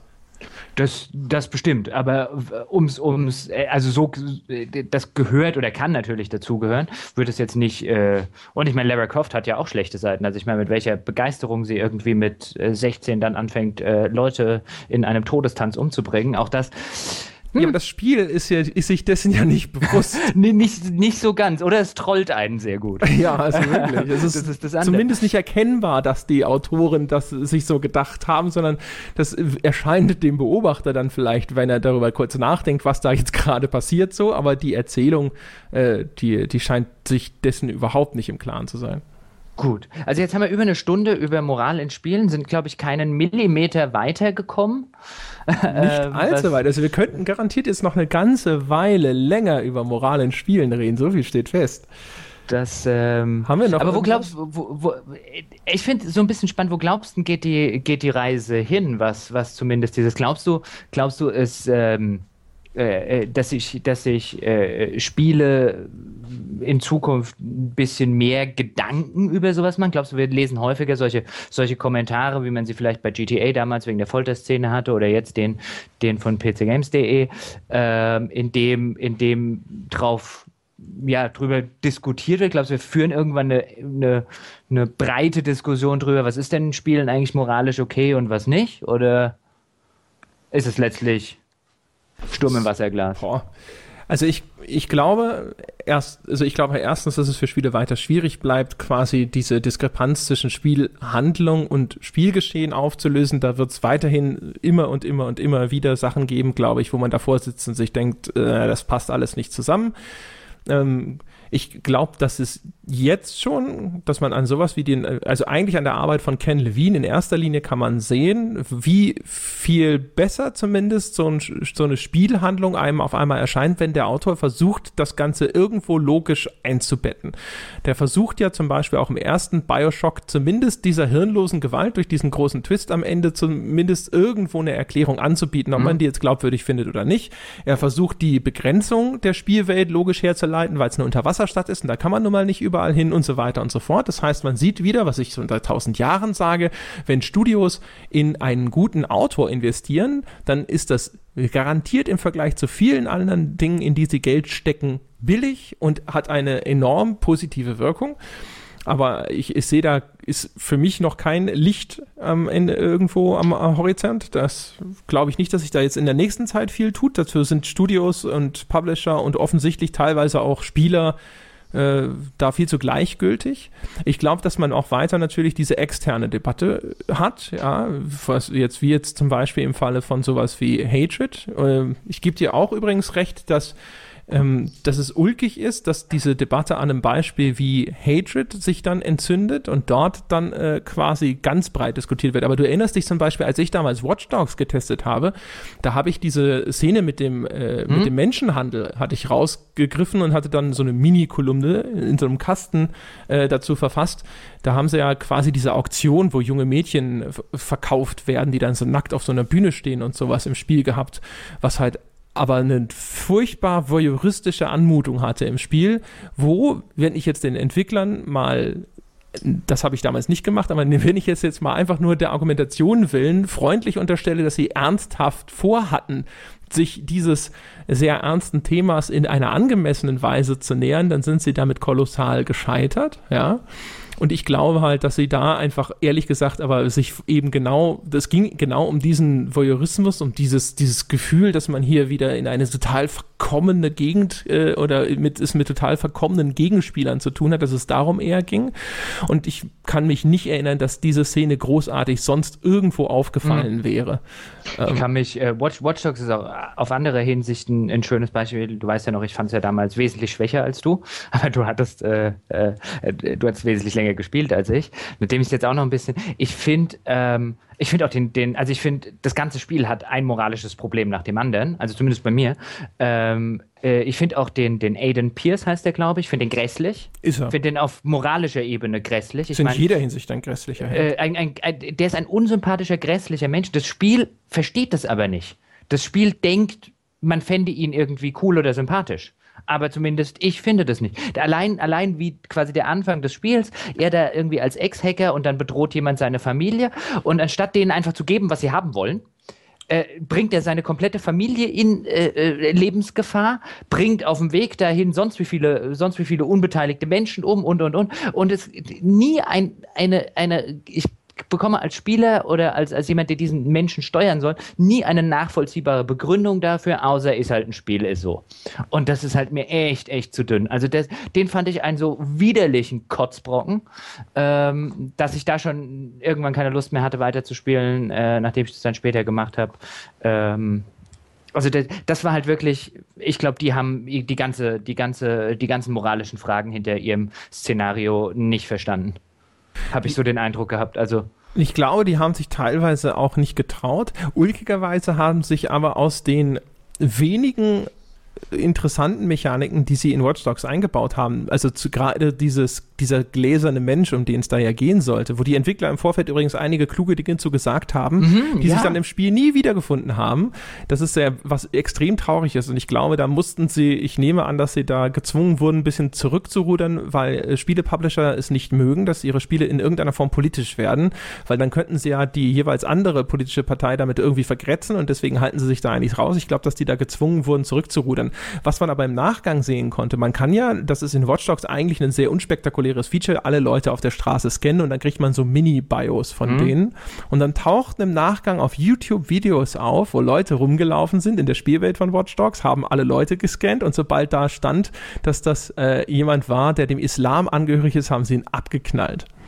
Und dann gab's, gab es halt also richtig widerwärtige Videokollektionen, mhm. wie diese Spieler durch die Spielwelt laufen und eben alle äh, äh, Gläubigen mit Islam umbringen. Und wenn einer zwischendrin als homosexuell vom Spiel gekennzeichnet wird, knallen sie den auch ab. Und das war aber eigentlich der interessanteste Kommentar zu diesem gläsernen Menschen, entstanden eben aus diesen, diesen Spielszenen, diesen arrangierten Spielszenen von irgendwelchen widerwärtigen Arschlöchern im Internet, äh, den ich bisher gesehen habe. Das ist, äh, ja, das hattest du mir damals schon erzählt. Da habe ich mir, glaube ich, so eins äh, kurz mal reingeguckt in eins von diesen widerwärtigen Arschloch-Videos. Das Schlimme ist wahrscheinlich, dass es jetzt in einem Watch Dogs 2 keine Religionszugehörigkeit mehr gibt und wahrscheinlich auch keine Sexualitätszugehörigkeit, weil natürlich der Hersteller, anstatt zu sagen, äh, YouTube, bitte sperr jedes von diesen widerlichen Videos, sonst geraten wir ganz schwer aneinander, sowas macht man mit unserem Spiel nicht, jetzt auch noch quasi, damit er ja nicht mehr mit seinem Spiel in dieser Diskussion ist, ähm, dann einfach jegliche, jegliche äh, äh, Nennung von Sexualität und Religionszugehörigkeit einfach verschweigen wird. Ja, leider. Ich würde sogar noch mhm, eins genau, ja, gehen. Ist, viel ist, schlimmer das, ist, das ist aus der, moralischer Sicht das Traurige. Ja, aber viel, also tatsächlich, weißt du, viel, eigentlich wäre es ja viel cooler gewesen, wenn Ubisoft gesagt hätte, hier, guck mal, ja, da kann man am Beispiel unseres Spiels sehen, was für mhm. Folgen sowas haben könnte. Hier geht es jetzt nur darum, dass irgendwelche virtuellen genau. Figuren über den Haufen geschossen The werden. Idiots prove our point. Genau, ja. Also unsere Simulation einer Welt, in der solche Daten frei zugänglich sind, äh, zeigt, dass wir uns da vielleicht vorsehen sollten, auch wenn natürlich jetzt das Abknallen im Spiel nicht sofort in die Realität übertragbar ist, aber das ist ja eigentlich ein, äh, aus dieser Mechanik erwachsen sozusagen ein sehr interessantes Ergebnis, darüber das man hätte reden können, aber ich gebe dir recht, wahrscheinlich wird, es, wird das Ergebnis tatsächlich sein, dass man in Zukunft eher darauf verzichtet, das äh, in dem Spiel zu repräsentieren. Ähm, und, und ich glaube halt, in, äh, wenn, wir, wenn wir so ein bisschen so eine Zukunftsaussicht, ich glaube halt, solange wir in diese, in diese Spielerschaft, in der ganzen Community, und das zieht sich ja durch Hersteller, durch Presse, durch äh, Spieler, durch Foren, durch quasi jeden, jeden Aspekt dieser Spieler-Community, zieht sich ja seit ich weiß nicht, wahrscheinlich seit Anbeginn, dieses, das Argument, was ich am aller, allermeisten von allen hasse, es ist doch ein Spiel, es muss, soll doch Spaß machen. Das und ist solange ja das, wir, das Entwicklerargument normal. Genau, und so, solange wir von dieser, von dieser naiv dummen Sichtweise nicht wegkommen, also solange, solange das immer noch ein, ein, als adäquates Argument gesehen wird, wie, was weiß ich, äh, der, der beißt nicht, der will ja nur spielen. Ähm, so lange brauchen wir halt auch nicht irgendwie über, über äh, wirkliche moralische Ambivalenz oder wirklich moralische Statements ähm, in Spielen zu reden oder uns darüber zu wundern, dass äh, manche Spiele es dann vielleicht ein bisschen übertreiben mit der, äh, mit der äh, Gewaltdarstellung oder mit der, mit, dem, mit der Moral, in die, sie, in die sie in manche Ecken gehen. Weil solange es wirklich noch akzeptabel ist und solange man nicht öffentlich quasi ausgelacht wird für, es ist doch nur ein Spiel und soll Spaß machen, ähm, äh, so lange, so lange wird es halt nicht äh, besser, glaube ich. Und ich meine, da, da, muss sich dann natürlich jeder an die Nase fassen, ob das jetzt die, die, die äh, Spieler sind, die sich überlegen sollen, was oder müssten, was sie spielen und was sie halt vielleicht auch einfordern in Foren von Entwicklern, ob das die, die, die Presse ist, die äh, vielleicht irgendwann auch mal mehr in Richtung bewerten sollte äh, oder äh, ähm, als ein macht es nur Spaß und äh, äh oder ob es die Hersteller sind, die halt sagen sollten, ähm, wir wollen halt ein bisschen mehr sein als nur ein Spielzeug. Ich glaube, letztlich wird es genau darauf hinauslaufen, dass die Entwickler, im Zweifelsfall werden es die Entwickler sein müssen, die werden halt sagen, wir wollen mehr als einfach nur ganz glatt gebügeltes Entertainment machen. Man sieht ja auch schon, es gibt ja Spiele, die das auch, jetzt sag ich mal, äh, denk an das Papers, Please, da haben wir, glaube ich, schon mal drüber gesprochen. Gut, aber das geht halt ja. nur im Indie-Bereich. Also ich meine, ja, das, das, das Problem ist halt, dass du das halt, ja, nur im, nur im Indie-Bereich machen kannst, weil, weil du, also je länger das jetzt noch so, so, so, so dauert mit der, mit der, auch mit der Dynamik, die durchs Internet dazugekommen ist, ich meine, ähm, es gab doch diesen, dieses schöne Beispiel, äh, wo war das? Bei, äh, hatten wir das schon mal im Podcast? Bei Pillars of Eternity?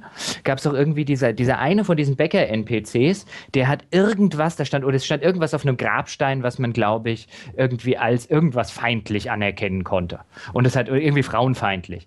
Und also, es war halt so ein Gag-Grabstein, so, so, ein, so, ein, so ein, was weiß ich, so ein Limerick oder sonst was. Und das hat dann Obsidian aus dem Spiel genommen, weil sich Feministinnen drüber beschwert haben.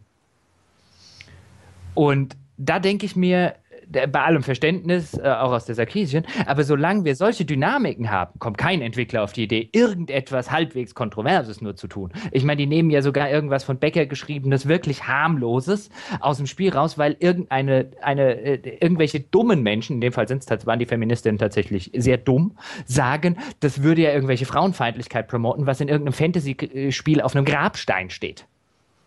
Es will sich halt diese Debatte wahrscheinlich einfach keiner also, ans Bein binden. Nein, eben. Äh, äh, nein, aber auch das, das, ist ja noch nicht mal eine Debatte. Also da muss man einfach nur sagen, nein, ihr habt, ihr, ihr versteht nicht, was Propagieren ist, lest es im Wörterbuch nach und kommt wieder.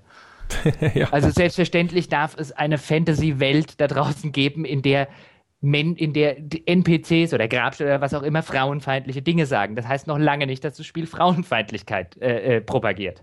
Ähm, und äh, also mehr ist diese Debatte nicht.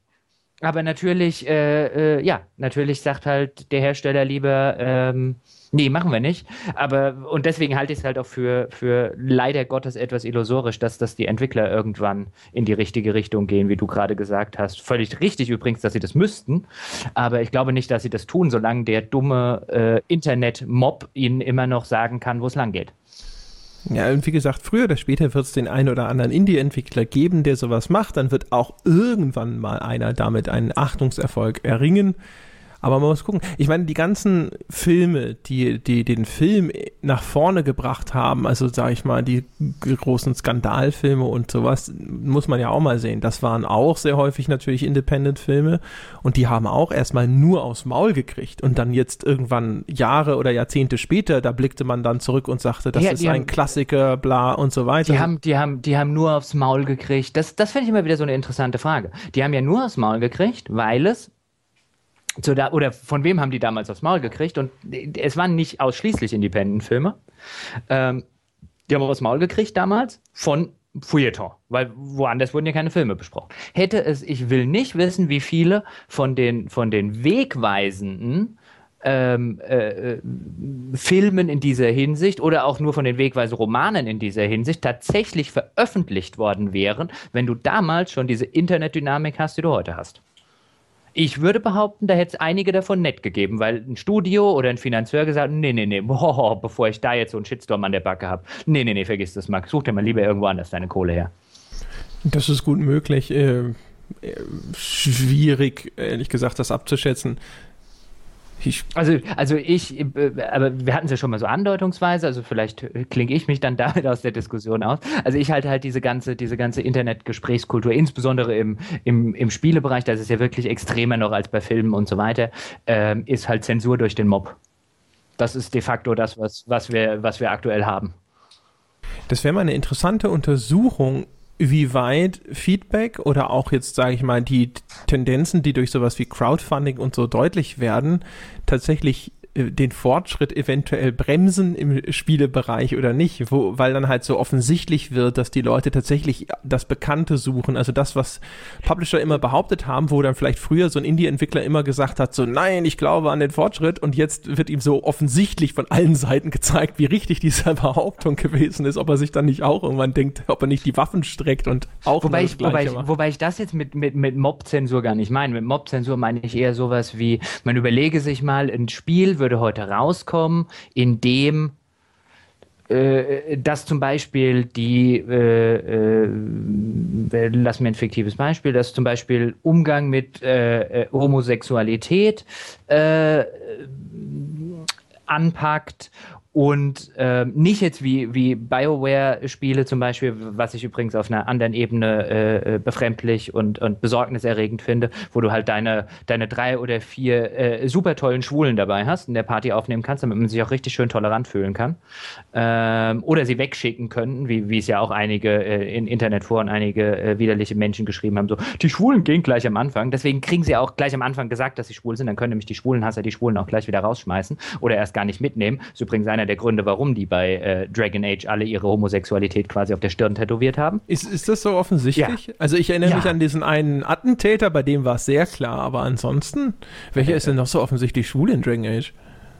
Also der, der, welcher Atten, der Attentäter? Ich meine jetzt ja, Inquisition. So Elf Ach so, Inquisition. Inquisition. Ach so, ich also dachte also alle, im ersten, alle, in Origins gab es auch diesen Elfen-Attentäter, der dich da Genau, und der, der, der auch gleich relativ schnell gesagt hat, hey, ich bin schwul. Das ja, wirkt halt du, schon einfach sehr. Damit du, nee, das machen die aber auch absichtlich. Du, du, sollst nicht irgendwie den Typen mögen und dann findest du irgendwann raus, dass er schwul ist und dann sitzt du als Spieler davor, der, der insbesondere in den USA, wo es das relativ häufig gibt, halt der äh, äh, Schwule irgendwie widerlich und scheiße findet und ein religiöses Problem damit hat und so, oh, oh, oh was mache ich denn jetzt mit dir? Deswegen haben die das bei BioWare alle auf die Stirn tätowiert, sozusagen. haben sie das jetzt zugegeben bei BioWare? Oder Natürlich vermutest du das nicht. okay.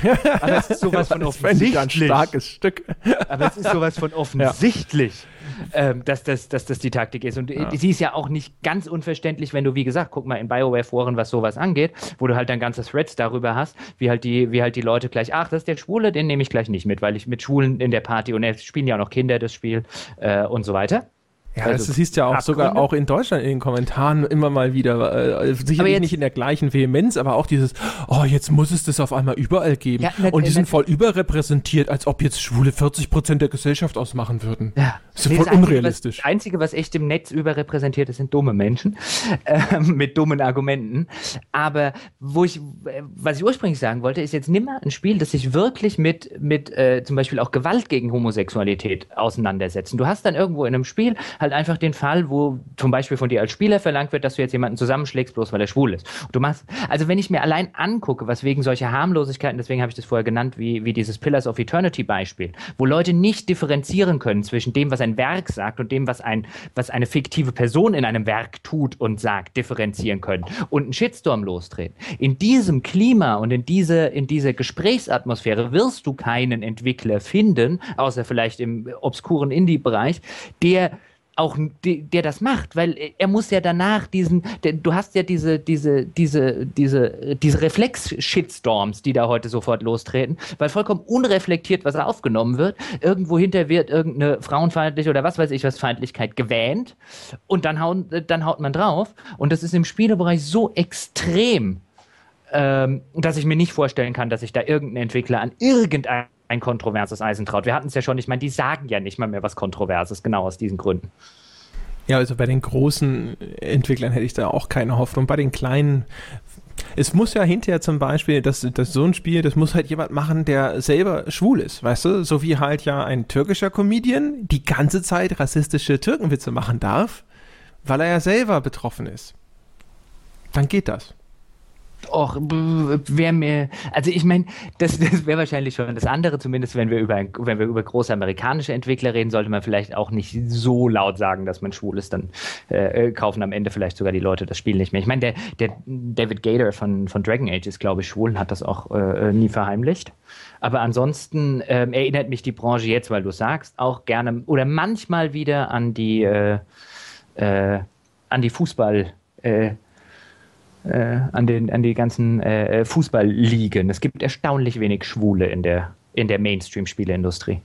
Ja, gut, okay. Das ist natürlich jetzt bei MMA noch schlimmer. ja. Nee, bei, bei, Fußball wirklich, es gab ja noch nie irgendwie in der Bundesliga einen aktiven Spieler, der sich als schwul geoutet hat, sondern immer nur die, welche, die später und so weiter sind. Äh, ähm, aber äh, wenn du es zum Beispiel mit, mit Film oder Literatur und so weiter vergleichst, ist die Spieleindustrie auch da. Ähm, ähm, sind, glaube ich, einige mittlerweile vorsichtig angesichts dessen, was in ihren Communities rumrennt und lautstark sich vertritt, um da zu sagen, äh, ich bin schwul und stolz drauf. Ja, da kann Aber jetzt mal weiter. Auch. Wobei es hat auch mit Moral zu tun. ja, so ein wenig. Ja. Genau. Ja, also anderthalb Stunden Marke überschritten. Ich glaube, damit äh, müssen wir jetzt mal langsam Schluss machen. Aber ich glaube, das ist ein Thema, da kann man durchaus noch mal irgendwann zurückkehren bei gegebenem Anlass falls äh, Sie da draußen nicht ja. der Meinung sind, dass wir da jemals hin zurückkehren sollten, sollten Sie es also jetzt anmerken, ganz schnell. Ist übrigens nur so, übrigens jetzt nur ein rein affektiertes Siezen. Äh, das, neulich hat jemand schon gesagt, so, äh, warum auf einmal Sie? Das ist jetzt quasi nur als Stilmittel passiert. Du wolltest mal was sagen? Ähm, ja, ich, ich denke, das ist so ein, so ein, so ein nettes Thema, wo man, ähm, äh, wenn wir Glück haben, unter den, unter den Diskussionen äh, äh, oder unter der Folge einige Diskussionen haben werden, so aller, nein, das kann man doch nicht sagen oder wow, wow, wow, wow, oder da stimme ich total zu und ihr müsst euch nochmal das überlegen. Ich glaube, das, das kann man, das könnte, wenn wir Glück haben, so ein bisschen kontrovers insofern diskutiert werden, dass wir dann wirklich noch ein bisschen Stoff für eine zweite Folge haben. Das kann gut passieren. Ich glaube, wir können zum Beispiel das Thema, auch wenn wir die Folge über GTA 5 machen, können wir durchaus auch nochmal da. Man kann bringen. nicht über GTA 5 reden, ohne zu sagen, dass das Spiel ein paar moralische Probleme hat. Unter anderem, genau. Ja. Äh, also von daher, da ist sozusagen eh noch äh, ein, ein äh, erweiterter Nachsatz incoming. Das soll es gewesen sein für diese Woche.